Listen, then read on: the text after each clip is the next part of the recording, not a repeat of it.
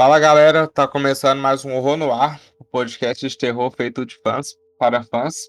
E hoje iremos falar de uma pequena joia escondida assim entre o horror dos anos 70, é, que é o Messiah of Evil, que foi lançado no Brasil como Zumbis do Mal, eu acho. Um filme de 1973 de um casal de diretores, que é o Willard Ruick e Gloria Katz.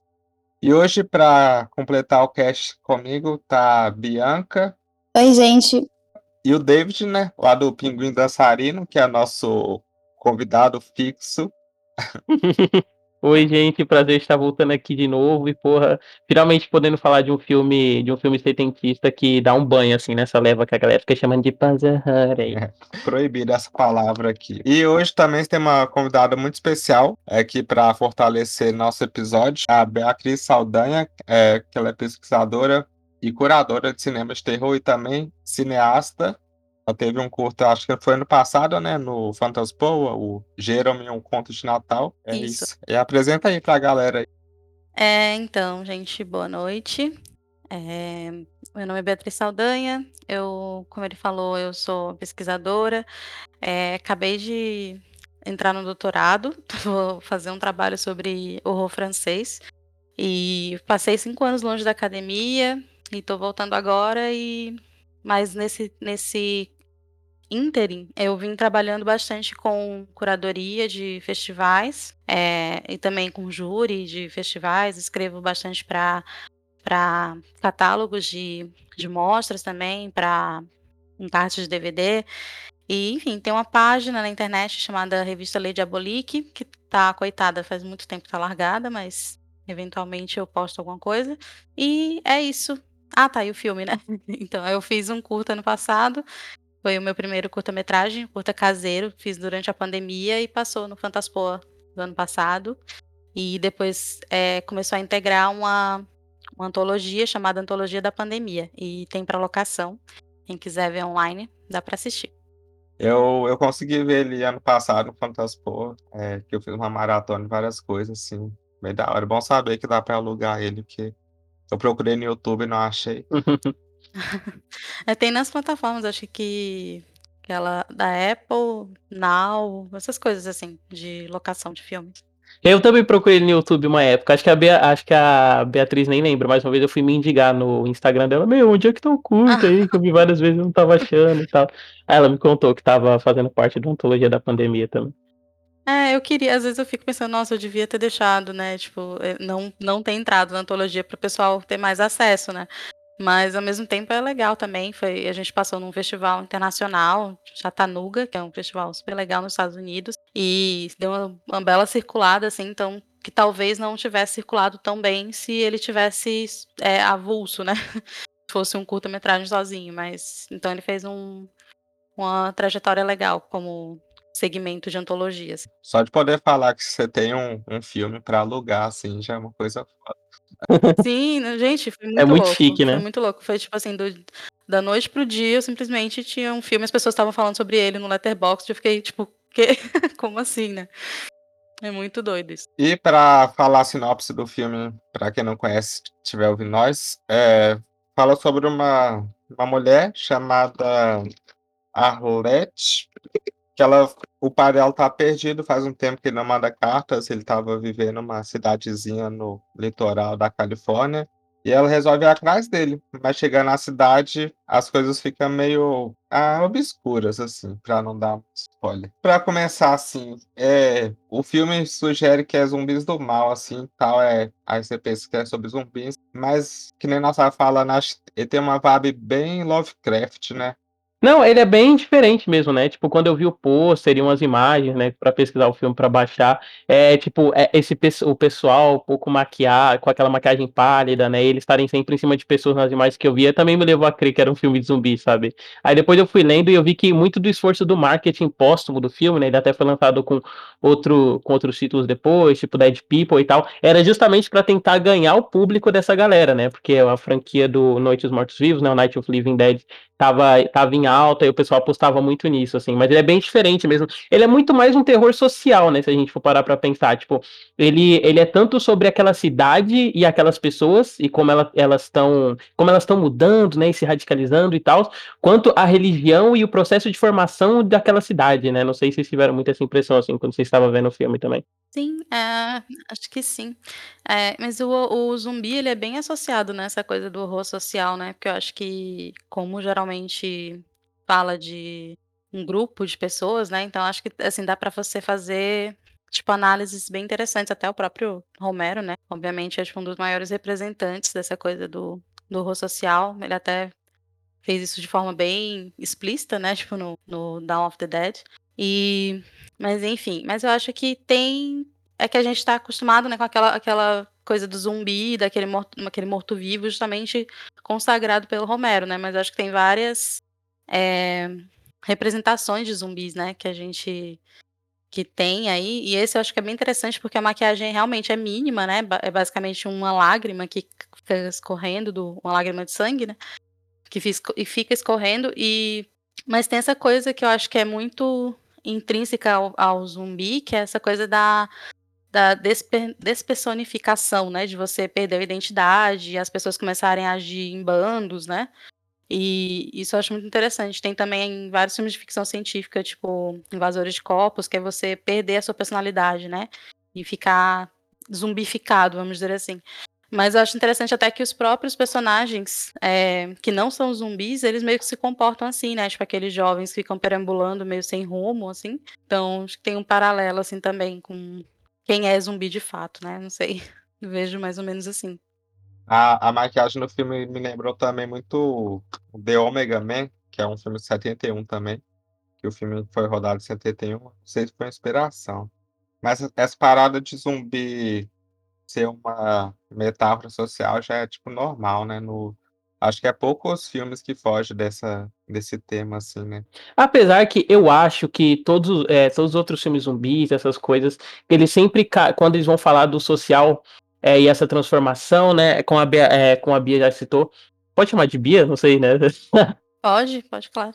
Ah, tá é, como a Bia já citou, ela tem essa codificação, né, da pessoa perder a identidade, porque é muito do valor americano, né, tipo, ele, eles são esse liberalismo radical em que o, o supra-sumo de quem você é é concentrado na filosofia do indivíduo, né, e, tipo, quando você tem essas forças que elas tomam a identidade das pessoas, elas sempre são externas, então, é, é uma maldição, ou ela é uma coisa que não necessariamente se forma no país, só que uma coisa que é legal é que Nesse, né, ele traz esse contexto meio bíblico, e aí eu acho que mistura com outras codificações que a gente vê bastante no cinema americano, sabe? Essa coisa messiânica que o estadunidense é, gosta muito, até a imagem do. Até a própria imagem do não sei se eu posso falar vilão, né, mas da entidade do filme, ela é muito associada a um, a um, a um ideal americano, né, tipo, ele é esse pregador, sabe, me lembrou muito o vilão do Poltergeist 2 até, então acho que é interessante que o filme também trabalha isso, ele tem esse social e esse religioso, mas é uma, mas o jeito que ele retrata isso é muito específico da sociedade norte-americana, sabe?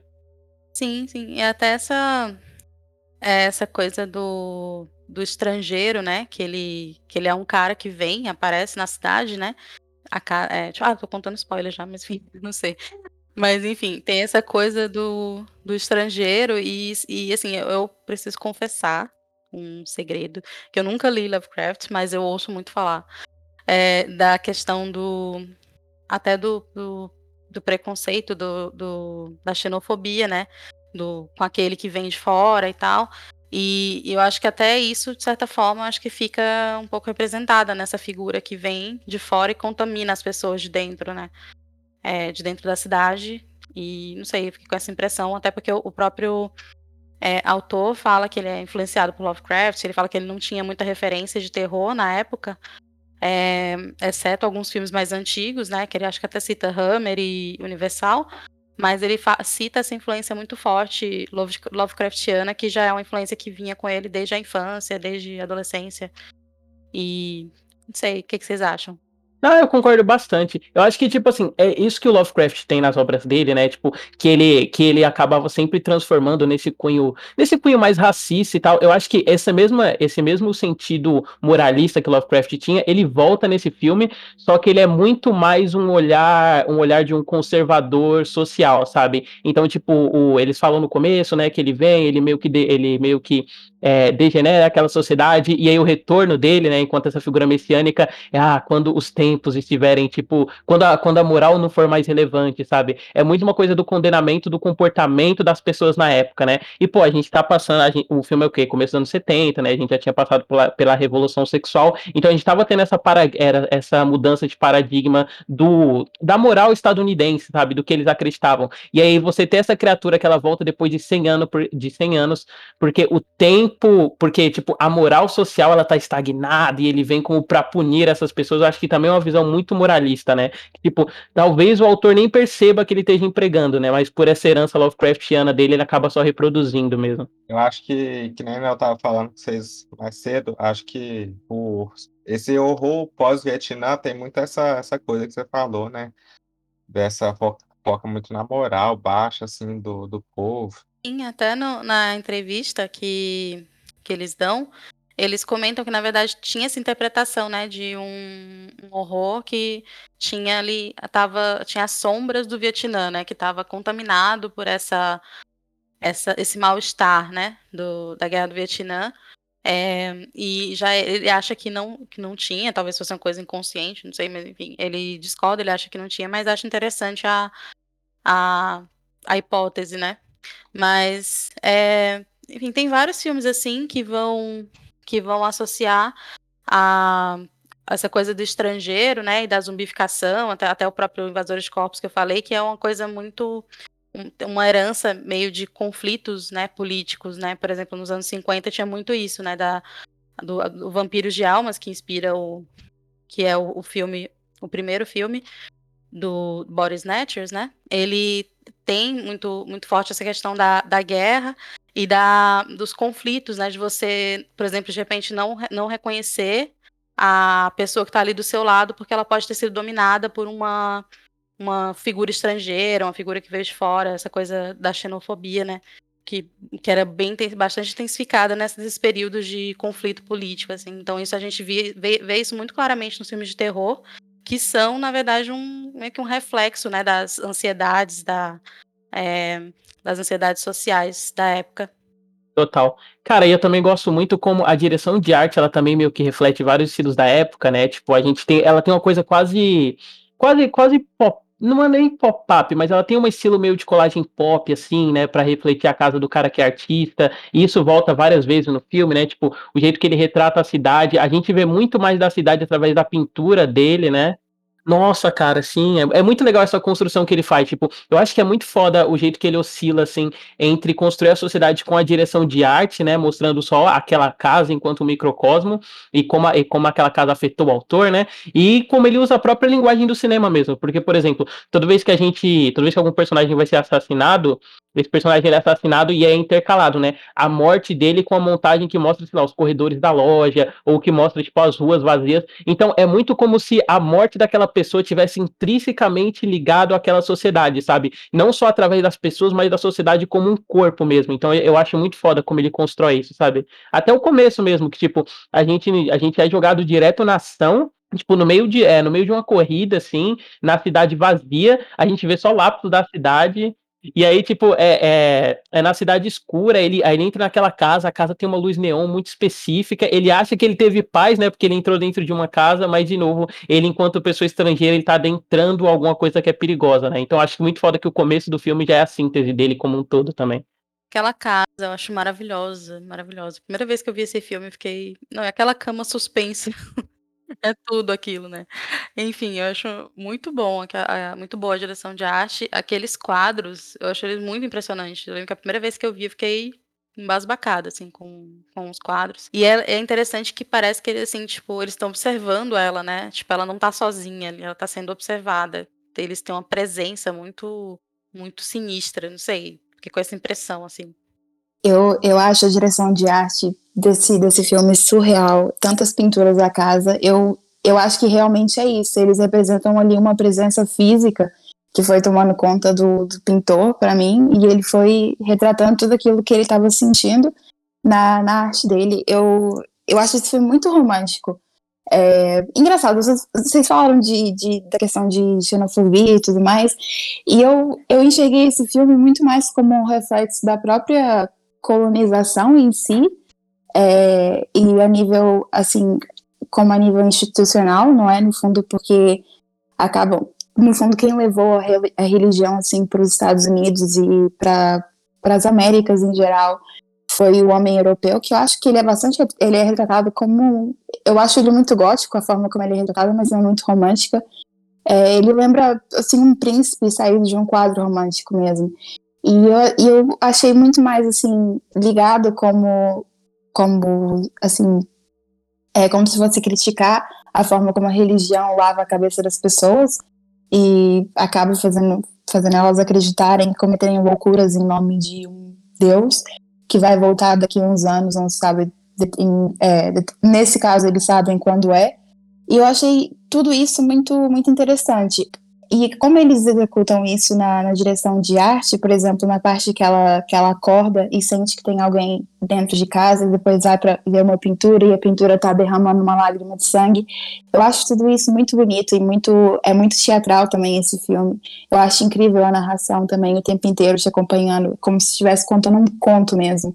É, esses detalhes do filme são muito bonitos. Essa narração é, me lembrou muito, acho que é a Hora do Lobo, é do, do Bergman. Sim, sim, lembra muito também a Hora do Lobo. A própria forma como, assim, querendo ou não, é, acaba por ser um pouco impressionista a arte dos dois filmes, eu acho, porque acaba de causando muita coisa, é aquela, é aquela tal coisa. Você tem a sensação de que aquelas pessoas estão realmente observando a protagonista. E na Casa do Lobo você também tem um pouco essa sensação de, de impressão com, com as pinturas e com os materiais que vão se formando. Eu achei muito interessante nesse sentido. Total, cara. Esse negócio da narração que você falou é muito foda como ela é composta, assim, no filme, né? Porque, tipo, no começo eu, tá, eu tinha medo, assim, dela cair pra uma coisa óbvia, dele ficar só narrando o que você tá vendo é, imageticamente, sabe? Só que não, acho que cria todo um senso poético, assim, pra narrativa do filme, sabe? Então, até, até os beats narrativos mesmo, sabe? Você tem essa coisa que vai e que volta, e é, no sentido do, do vilão do filme, ou, ou a narração ela mudar, né, do pai pro filho. Eu acho que dá muito, dá muito a, a Beatriz citou, né, influência, a influência literária dele. Eu acho que ele dá muito um tom literário, mas um tom literário que acrescenta para o cinema, sabe? Não tira, não tira dele enquanto linguagem, porque ele está sempre contrapondo o que é narrado com uma imagem que é meio que oposta dela. Então, tipo, cria um sentido diferente assim quando você tá vendo. Acho isso muito foda também. Eu acho porque acaba sendo uma narração também mais teatral. Ela funciona um pouco para te situar na ação. Porque é que nem você falou, esse filme ele te pega um pouco já acontecendo na hora, inclusive, que eu comecei a ver. Eu tava mandando mensagem já pro Klaus falando, tipo, você não colocou o filme cortado, não? Porque como que o filme começa assim? Aí depois só apareceu, tipo, o nome do filme. Mas eu acho que a narração funciona muito assim, para ela te situar um pouquinho na história também, para você ir sentindo também, porque eu acho interessante isso que você vai sentindo como é a transição de estar ali naquela cidade. É, assim, não sentindo literalmente, mas acompanhando e os relatos do pai dela vão, no fundo, vão acabando te, te ambientalizando ali naquele, no cenário inteiro do filme. Eu tô, eu tô muito perdida falando, desculpa. Nossa, assim, tipo, o fato de você ser inserido durante a ação, né? E você tá sempre naquele recurso de trilha crescente, e você, e tipo, você tá sempre, sempre que ele usa, a câmera é, a câmera é média, sabe? Ela é na altura de um personagem, a gente vê muitas coisas quase que como nos olhos dele, sabe? Que ele enquadra as ruas vazias. Então é quase como se a gente fosse uma pessoa perdida naquela cidade, sabe? Por isso que eu gosto, por exemplo, que o filme ele meio que tem duas aberturas, o que, sei lá, poderia ser um problema, né? Mas eu gosto de ter essas duas aberturas porque ele meio que contrasta os dois polos sem centrais do filme, né? Que é a cidade e a, e a garota, que é a protagonista, né? Puta, cara, acho ótimo, assim. E até os personagens coadjuvantes, né? Tipo, eu gosto como eles meio que são eles são essa, meio, essa coisa decadente de uma cultura, sabe? Eles são eles são meio quase quase ciganos no sentido de que eles são andarilhos, eles passam e eles acumulam coisas, sabe? Tipo, o menino ele é colecionador de arte e, e antiquarias e ele leva essas duas meninas com ele e aí tipo dá a entender que sei lá, se não tivesse acontecido a trama do filme, ele provavelmente levaria a terceira, né? Porque é meio que sobre isso, ele tirando um pouquinho de cada lugar que ele passa também. Nossa, é muito legal esse trio, né? Primeiro, quando eles aparecem, é tipo uma cena super estranha, assim, né? No bom sentido. É, inclusive, eu acho que antecipa, acho que um, um clima meio lintiano, acho. Antecipa porque o Lynch ainda não tinha feito o primeiro longa, né? É, mas antecipa porque eles, eles entram no, no quarto de hotel, né? De motel lá e tá aquele aquele trio e o, e o senhor, né, que é o Elisha Cook Jr., que era um ator super clássico, assim, tipo um, um, um coadjuvante super, que aparecia frequentemente em filmes super clássicos, né, é, tipo Bebê Rosemary e até filmes bem anteriores, tipo Falcão Maltese e tal. É, e tem aquela cena estranhíssima, aquele personagem estranho e aquele quarto de hotel decadente, aquelas pessoas e, nossa, acho tão maravilhoso. e enfim, depois a gente vai ver, assim, aparentemente aquelas personagens, aquelas duas, duas personagens parecem meio inúteis, assim, tipo, você fala, nossa, mas que estranho, né? Só que aí depois elas protagonizam, acho que as melhores cenas do, do filme, né? Que são duas, dois set pieces incríveis, né? Que é o do mercado e o do cinema, que é maravilhoso. Aquela cena é muito perfeita. Eu acho muito icônica, muito, muito incrível. Essa cena do cinema me lembra muito Bird e, e Pânico, que a Bianca citou também, mas, tipo, me lembra Birds também. Essa parada da galera aparecer do nada, assim, muito foda. Ah, o, você tá falando do Birds, o, os é pássaros do... do Hitchcock? É isso. Isso, né? Que é quando ela tá no brinquedo, lá sentada nos pássaros, e os pássaros vão aparecendo de pouquinho, assim, né? Sim. É, eu lembrei também, quando eu tava revendo agora, eu falei, nossa, são muitos pássaros, né? Tipo, mostra mostra ela assistindo, e depois mostra mais uma pessoa chegando, aí mostra aí de volta para ela, mais algumas pessoas, quando a gente vê tá cheio ali atrás dela, né? Nossa, é muito incrível aquela cena. Não, e é legal como ele decupa ela, né? Porque, tipo assim, ele antecede a tensão. Você sabe exatamente como a cena vai se desenrolar, né? Tipo, a mina, quando ela entra no cinema e o pessoal apaga a luz. Só que é tão foda o jeito que ele cria, porque ele é, tipo, você vê uma pessoa entrando, aí você vem pro close-up na cara dele, pra cara dela. Aí depois você vê em plano aberto outra pessoa entrando, aí do nada entra mais gente, aí vai sobrecarregando. Então, é, tipo, é o mesmo esquema de decupagem que o Hitchcock usa, né? Pra causar esse senso de estranhamento também. Puta, cara. Aí eu acho ótimo, assim, porque, tipo, mesmo os personagens, elas tendo pouco tempo de tela, eu acho que elas, as atrizes trabalham muito bem, assim, para compor, sabe? Tipo, a primeira menina que morre, ela sendo essa, essa atriz meio que frustrada, sabe? Essa pessoa que ela quer acender e tal, e ela vive na sombra do cara por estar com ele. E a outra menina por ela ser meio criançona, assim, sabe? E ela depender dele quase que num sentido de pai mesmo, sabe? Apesar da relação tá, ter uma conotação meio sexual, assim, estranha. Nossa, cara, é muito bom, assim. E você citou o David Lynch, nossa, cara, essa cena do, do Mindingo também me lembrou muito a, a configuração lynchiana mesmo de cidade, né? O Twin Peaks ou Cidade dos Sonhos, que é muito aquilo, né? De, de, tipo, é a vida daquelas pessoas, é uma coisa pacata, só que é um senso de estranhamento, assim, quando você tá vendo. É muito, é muito visualmente específico, né? É um cenário totalmente ordinário, né? Que é tipo um motel, sei lá, e um cenário urbano, mas que tem uma certa estranheza e que, inclusive, até quando antes da gente gravar, eu tava pensando assim que, assim que eu até vi o, a entrevista com os diretores, né? E, e eles falam com um certo, não sei, eu percebi acho que um certo desdém, não sei, tipo, assim, reconhecem uma certa pobreza, acho que do filme, até em termos, é, em termos de dinheiro mesmo, né? Tipo, um filme muito barato, que eles não conseguiram fazer exatamente o que eles queriam. É, o final é muito apressado, né? Porque eles não tinham tempo para filmar. Mas, é, mas assim, eu acho. Eu, é o meu tipo preferido de filme, né? Acho que, que a beleza desse tipo de filme tá na imperfeição deles, assim, né? Tipo, eu adoro isso. Mas você sabe que o pior é que eu gosto dessa coisa do da, da, da falta de orçamento e tal, como eles contor, é, contornam algumas coisas, porque se a gente for parar pra pensar, tipo, por exemplo, o filme ele é muito escuro, né? A gente tem essa luz central só no rosto das pessoas quando a gente tá vendo eles na cidade. Isso com certeza é, deve ter, deve ser oriundo, né, de uma falta de orçamento e tal.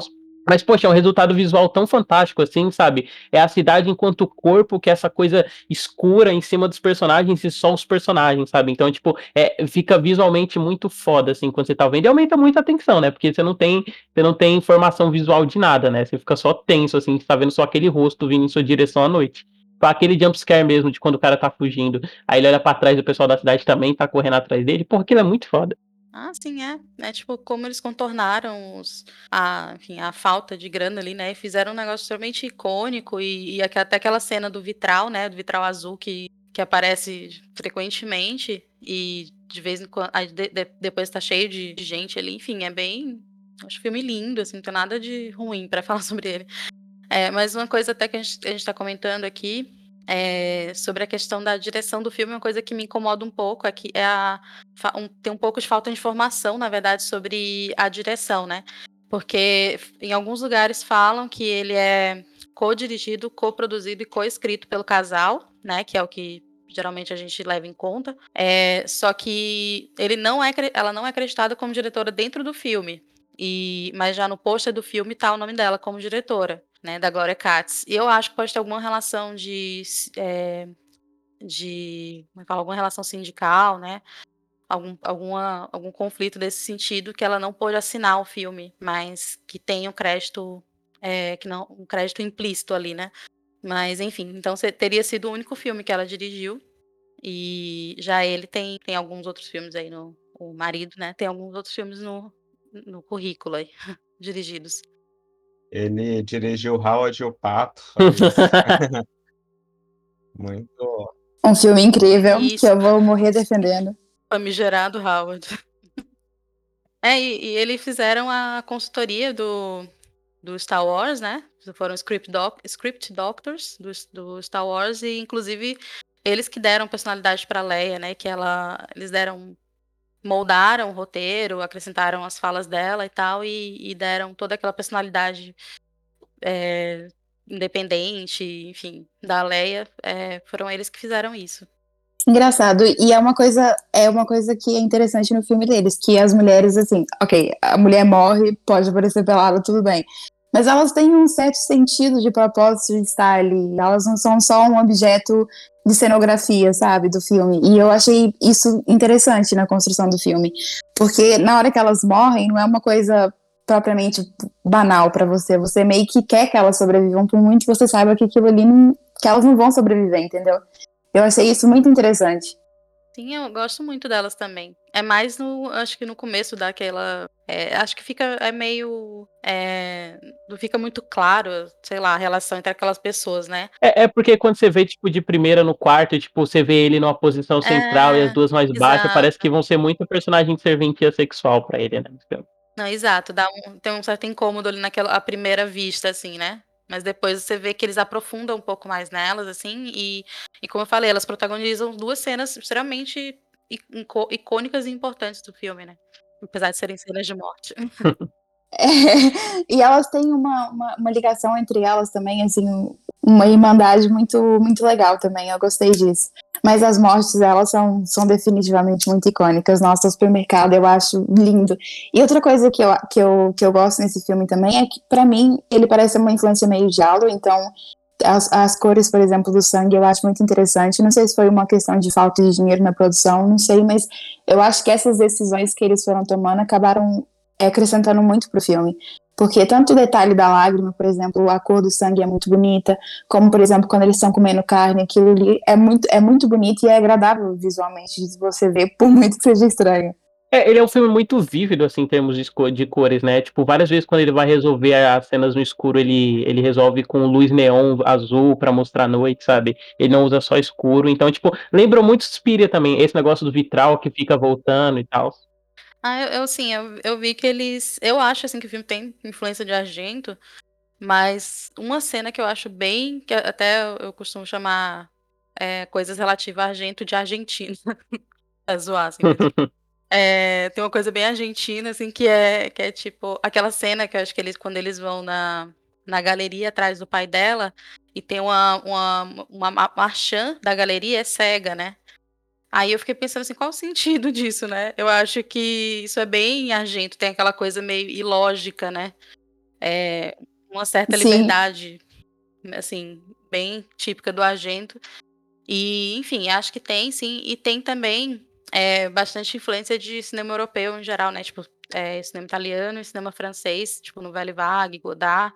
Antonioni, né? É, que é até a coisa da perambulação, né? Deles ficarem andando pela, pela cidade, da própria narração. Acho que no Acossado tem bastante narração, Acossado do Godard, né? E então ele, acho que ficou um resultado muito legal, assim, tipo, essa influência, né? De terror, assim, um terror independente americano com influência europeia, ficou, eu acho incrível o resultado. Cara, sim, eu fiquei surpresa quando eu descobri que esse filme era americano, porque para mim ele é super europeu. Ele é muito, muito europeu em tudo que ele, que ele faz. Até a, a própria forma como ele usa a arte, assim. Tu vai falando que os filmes americanos não têm esse mesmo nível de cultura, sabe? Mas, não sei. Nesse aqui é diferente, porque não é chamando ninguém dos Estados Unidos de burro, não é isso que eu tô querendo dizer. Mas, assim, tem toda uma relação com a arte e uma ligação sentimental com a arte que é muito bonita nesse filme. Eu acho que por muito que você até nem seja uma pessoa que aprecie normalmente arte, você se sente, você se sente muito confortável com aquilo, tipo, visualmente é muito bonito. E não sei, eu acho muito interessante, assim, essa, essa, constru essa construção europeia que ele tem. Porque a própria cena do. Quando ela vai entrando na casa do pai dela, me lembra, por exemplo, é, no, no Profundo Rosso, quando, quando ele entra na. Quando tem logo aquela primeira morte, que ele vai entrando assim na casa da mulher e tem aquele corredor cheio de, de, de obras de arte, e acaba que o assassino tá ali e você nem sequer repara que ele tá ali. Então, eu achei isso muito parecido. Nossa, para quem ouvir, desculpem.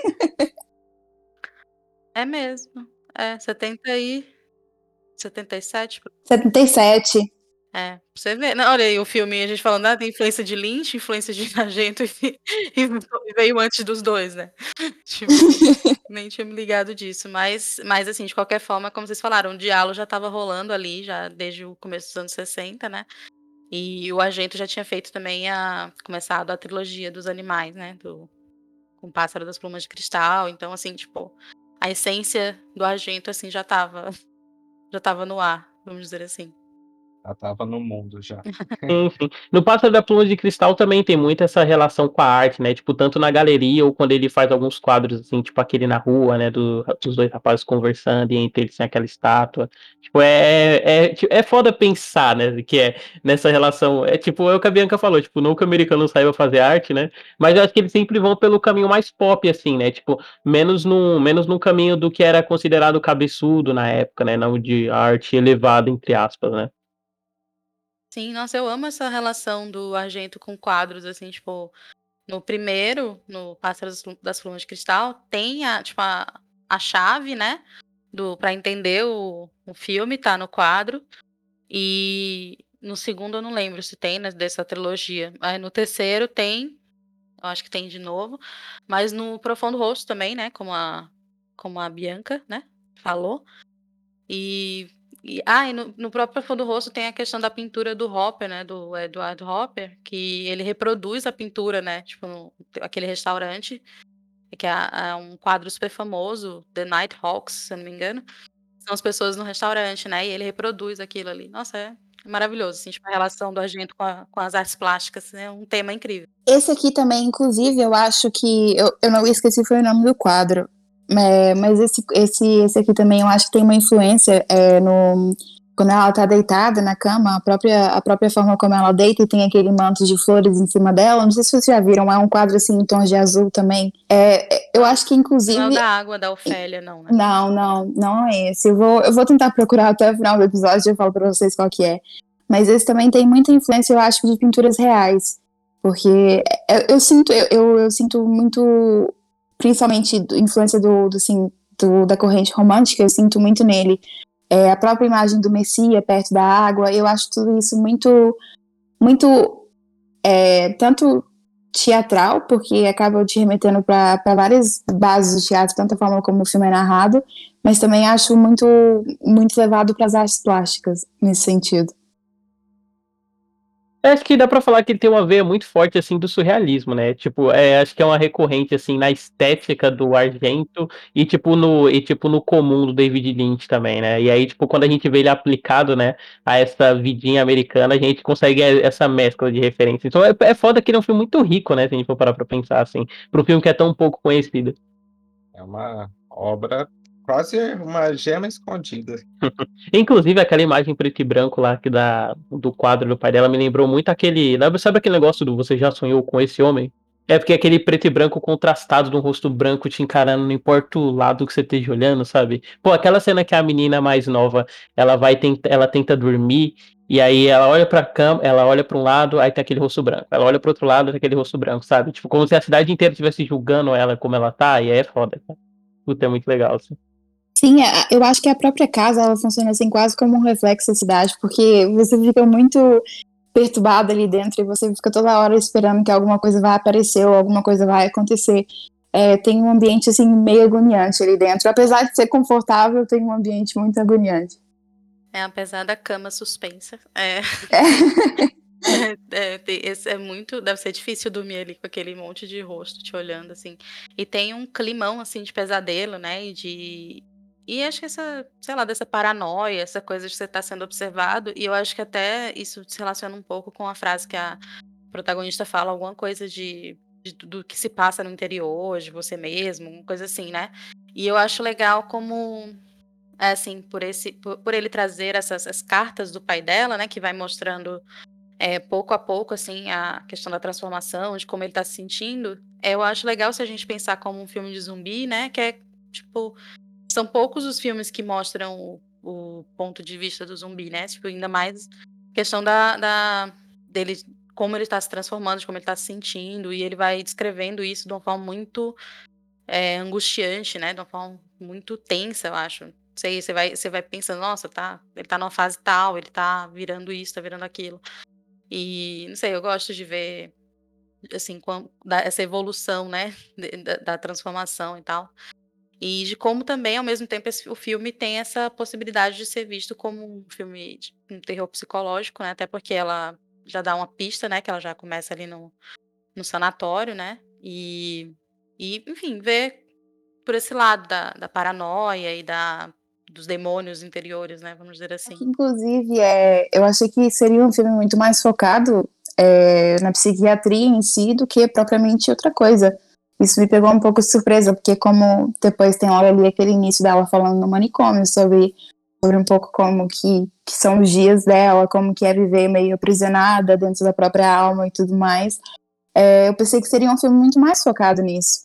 É, mas acaba me, acabou me, me surpreender muito. Tem esse, tipo, parece que vai ser esse grande, como você falou, né, tipo, no grupo mais cedo, tipo, essa denúncia, né, do, dos males, do, do institucionalismo, né, psiquiátrico e tal, mas aí, tipo, não, ele vai para um outro lado. E aí eu não sei se ele tá fazendo um comentário específico sobre, sei lá, é, os profetas de hoje em dia terem sido como loucos, sabe? Ou, ou se ele tá colocando, tipo, a religião como essa coisa que mexe com a cabeça das pessoas e aí no fim a pessoa acaba internada justamente por ela ter sucumbido a isso. Eu ainda não tenho, tipo, opinião formada sobre essa parte do filme. Não sei se vocês têm, assim. Não, eu, para mim, é, para mim, sinceramente, funcionou mais como uma crítica à lavagem cerebral que as religiões podem fazer ou não, entendeu? Para mim é um pouco isso, tanto na parte de você se desumanizar, quanto na parte de você perder a personalidade, você querer a ferro e fogo converter outras pessoas. É, acho que perder um pouco a racionalidade. Eu sinto que é mais assim sobre os males do, do, do fanatismo em si do que propriamente sobre outra coisa. Não, tipo, é foda, né? Ele é um filme, como a gente comentou, ele é um filme que ele é, ele é, pouco conhecido, só que ele tem todas essas camadas, né? A gente pensou em vários paralelos, tipo, em vários paralelos póstumos, né? Que a gente acaba associando é, como influência do filme, mas a gente foi descobrindo que foi o contrário. Então, porra, eu acho que ele é um filme que ele precisa ser descoberto, assim, o quanto antes, né? Ele é um filme que ele tá acessível, ele tá no YouTube, ele é um filme foda, assim, trabalha vários temas muito bem sobre ele, e ele tem umas sequências muito fodas, né? Tipo, a gente comentou a sequência da morte do cinema também, a morte no cinema, a morte no mercado. Só que, cara, aquela sequência mesmo que a menina tá dentro do carro e o cara albino saca o rato e ele come o rato na frente dela, cara, puta, aquilo é de uma tensão, assim, é agoniante, sabe? Até o efeito sonoro, assim, do, do rato sendo mastigado na boca do cara, essa coisa crocante. Esse cara, ele nem era ator, não. Teve várias, várias participações de pessoas que não eram atores, tipo, os próprios diretores aparecem no filme, né? Ah, é? A, na bilheteria, é, a diretora aparece na bilheteria e o o marido dela acho que é um dos zumbis aí. Né? E a galera do cinema é tipo o pessoal da NASA que tava sem emprego, Fraga. No geral, tava sem emprego na época. Caraca, que vidão, tipo, ganhar pra fazer uma ponta num filme desse. Nossa. Não, imagina esse cara, né, fazendo entrevista. E, tipo, o pessoal, ah, e aí, você tem experiência como ator? Ele, não, só sou maluco mesmo. Porra, contratado, cara. Porque a cara desse personagem é muito específica, né? Tipo, ele parece que tá sempre se esforçando para ficar vesgo. Ele tem aquela entrada dele que parece que a testa dele não acaba, sabe? Ele parece muito o Ron Perlman de Chernobyl, assim, sabe? Esse cara. É, boa descrição. Mas, cara, tipo, se eu fosse dar uma nota pro filme, seria 4,5, assim. Eu gosto, gostei muito do filme, entendeu? Eu tenho que passar mais tempo com ele pra ver se ele é um filme com nota 5. Eu faço, eu sou desses, né? Tipo, recentemente eu vi lá o especial do Bob Burner na Netflix, tem nota 5, mas agora toda vez que eu revejo, tem nota 4,5. É, e aí agora toda vez que eu revejo, dou 5, então eu passar mais um pouquinho de tempo. Mas que ele é um filme muito rico tematicamente, esteticamente, sabe? Ele é um filme realmente incrível, assim. E você, Bianca, o que, que você achou? É, eu gostei bastante do filme, mas eu estranhei um pouco. Eu estranhei, eu acho que conversando agora com vocês, eu percebi que gostei mais do que, que depois que eu acabei de assistir. Vou dar um 4, porque eu acho que é um filme. Eu, infelizmente, é assim, tem, tendo uma direção de arte bonita, eu me apaixono muito facilmente pelo filme. As Mil e Uma Noites. Então. é, eu sou. Eu sou é, meu, meu, meu ponto fraco é direção de arte. Então, definitivamente um 4 para esse filme. Vale muito, muito a pena a assistida. Eu, eu achei muito foda, tipo, primeira vez que eu, que eu vi, peguei uma viagem, assim, porque eu amo filme de terror atmosférico, assim, pra... E então gostei de primeira. E aí eu fui ver de novo, gostei também. Então eu vou dar, tipo, um 4,5, porque eu, eu daria 5 por ser um filme tão influente, com certeza influenciou vários diretores. É um daqueles filmes que, tipo, sabe, um diretor, quando menor, viu assim e, e pensou em fazer cinema, sei lá, ou influenciou algum filme dele. Mas como os produtores tiraram dinheiro e fuderam com o final, assim, eu fico imaginando que podia ser uma coisa muito mais foda. Então, 4,5. Mas merece um 5. Então dá por 5. Não, 4,5.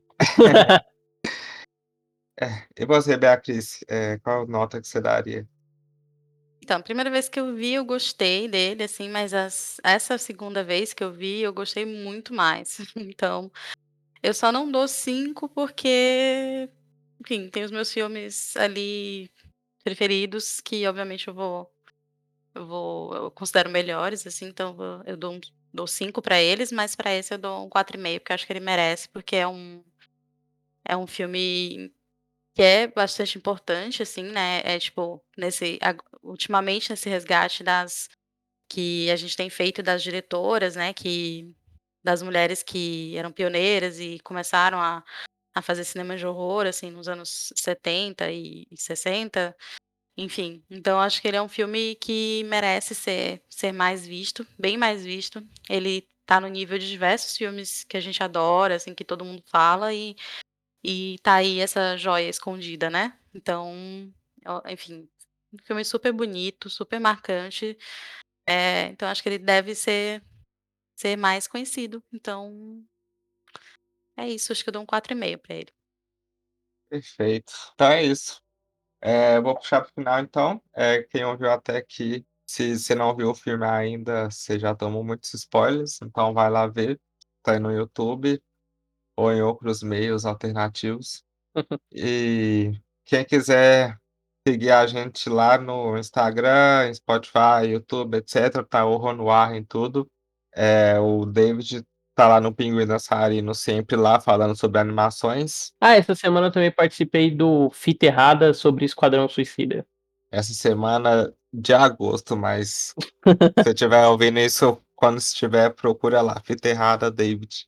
Ah, só uma coisa que eu esqueci de comentar. A Bianca falou que, tipo, ela achou que o filme era europeu. Cara, tava crente que era tipo um filme alemão, porque a primeira vez que eu tava tentando ver foi pelo Stremio. E aí, quando eu ia no Stremio, era a primeira vez que eu vi um filme que tinha opção de dublagem em inglês. Eu falei, pronto, é um filme europeu que tô vendo dublado, né? Aí depois eu vi no YouTube em inglês e eu achei que tava dublado. Aí foi só pesquisando que eu vi que é o filme original falado em inglês.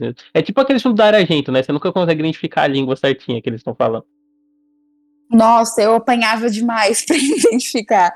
Sério, a primeira, a primeira vez que eu vi Suspiro, eu vi em alemão, porque eu não sabia se, tipo, se era alemão, se era italiano, se era português. Horrível. No mínimo eu achava que ele era, no mínimo eu achava que ele era, que ele era britânico, né? Porque ele tem muita cara de europeu esse filme. Inacreditável. Sim, muito. É, você quer deixar seu letterbox aí, David? No Letterboxd você pode me encontrar como David R Purificação, é que eu tô, tô, tô acostumado a falar pra pessoa digitar, né? É, e você também, agora eu também tô postando vídeos no YouTube, lancei um ensaio aí sobre a crítica cinematográfica, explicando os polos e tal, vocês podem conferir. E no Twitter, David é D-E-I-V-I-D, Juan 3P. É eu sei, Bianca. Gente, eu é a mesma luta de sempre. Eu sou muito reservada nas redes sociais, eu não posto nada no Letterboxd, então não é interessante me acompanhar. Mas muito obrigada por me ouvirem até aqui. É, se gostarem de fotos de gato, talvez me sigam no Instagram, é Bianca Matos V. E é isso. É isso que dá podcast só de pessoas introvertidas. É exatamente isso. Bom, meu, eu também sou low profile, então só meu letterbox, Danny Fenton ou Klaus. E Beatriz, é, fala aí suas redes sociais pra galera te acompanhar aí. Inclusive, onde a gente pode encontrar seu filme para assistir, Bia? É, então, o meu letterbox eu acho que é Beatriz Saldanha também. É, assim, também, não falei os outros ainda. Mas em todos os lugares eu sou Beatriz Saldanha. É, Instagram e no Twitter. O Facebook eu não uso mais, porque enfim, né? assim, eu uso só pra falar coisas tipo pra família, essas coisas, enfim. É, mas se quiser adicionar também, fica à vontade. E aí, o Letterboxd também atualizo de vez em quando. Tem muita coisa que eu não coloquei ainda, mas. E eu não tenho mania de fazer aqueles logs lá que o pessoal faz. Não... Então não tem muito assim, tipo, propósito pra ver, tipo, ah, o que, que, eu, o que eu tô assistindo, mas enfim. Tem os favoritos lá, e é isso. E o meu filme, então, o curta, que como eu já falei, ele tá na antologia da pandemia. Então você consegue alugar a antologia né, em todas es- essas locadoras virtuais, tipo Now, o da Apple, Apple TV, né? Não sei. Essas coisas assim. Acho que Vivo, Play. Tá nesses lugares, pelo menos tava. Espero que ainda esteja. Mas eu acho que tá sim. É muito chique, né, cara? Pesquisei Beatriz Saldanha no Letterboxd, tem primeiro o perfil de diretora, né, pra depois o perfil... Não, é totalmente surreal. Eu entro no IMDB lá e tá meu nome lá e, tipo, fico. Gente, isso é muito louco, porque eu passei a vida inteira assim, tipo, eu escrevi sobre cinema, sei lá, desde que eu tenho 15 anos de idade, tô, vou fazer 36. Então, é, passei a vida toda usando IMDB pra pesquisar dos outros, aí de repente tá lá o meu nome e eu fiquei, tá, isso é um pouco estranho. Mas o mais estranho é ler as pessoas falando do seu filme, você fica, que coisa louca isso. Mas é legal também. Tem até entrevista, né, com você no, no YouTube também. Ah, tem. Tem. Nossa, quando saiu o, o filme, todo mundo ficou muito curioso, porque eu não sei se vocês sabem, mas é sobre meu, é, com o meu gato, né? Ele é. Foi esse exatamente o motivo que eu queria ver, cara. Tipo, eu tinha visto várias vezes o pôster, era o gato, aí quando eu vi o trailer, eu, não, eu preciso ver. Eu tô eu muito curiosa por isso. Então, pois é, então, porque assim, tipo, era pra fazer na pandemia, porque foi logo quando, assim, foi bem no começo ali, tipo, estourou a pandemia aqui no Brasil em março, né? E em abril abriu esse edital pra, pra fazer os fazer o filme em casa. E eles falavam assim, faça em casa com o que você tiver. Eu falei, tá, eu vou levar isso a ferro e fogo. Aí eu peguei o que eu tinha em casa, montei cenário, minimamente, assim, porque ficou tudo do jeito que tava. E peguei meu gato, falei, então, vai você mesmo aqui. Aí fiz o filme com ele. Ele é um, um gato que fica. que o, o dono morre e ele fica trancado em casa no. Tipo, num péssimo momento da pandemia, assim, que tá todo mundo morrendo e. Tipo, não que a gente não esteja vivendo esse momento, né? Mas é um pouquinho pior no que do, do jeito que eu imaginei no filme. E aí ele tem que resolver como que ele vai arrumar ração e ele faz uns, uns truques na manga, assim. Então procurem lá, é, aluguem. E muito obrigado por participar do podcast hoje. Foi foda, espero que você consiga voltar algum dia de novo. Ah, foi ótimo, fiquei muito feliz, obrigada, porque eu adorei, eu adoro muito esse filme. E foi muito bom poder conversar com ele sobre pessoas que também gostam dele. E espero que isso influencie as pessoas a irem procurar o filme também, porque realmente ele é um filme muito bom. Então é isso. Obrigado de novo quem escutou até aqui e até o próximo episódio do Horror no Ar.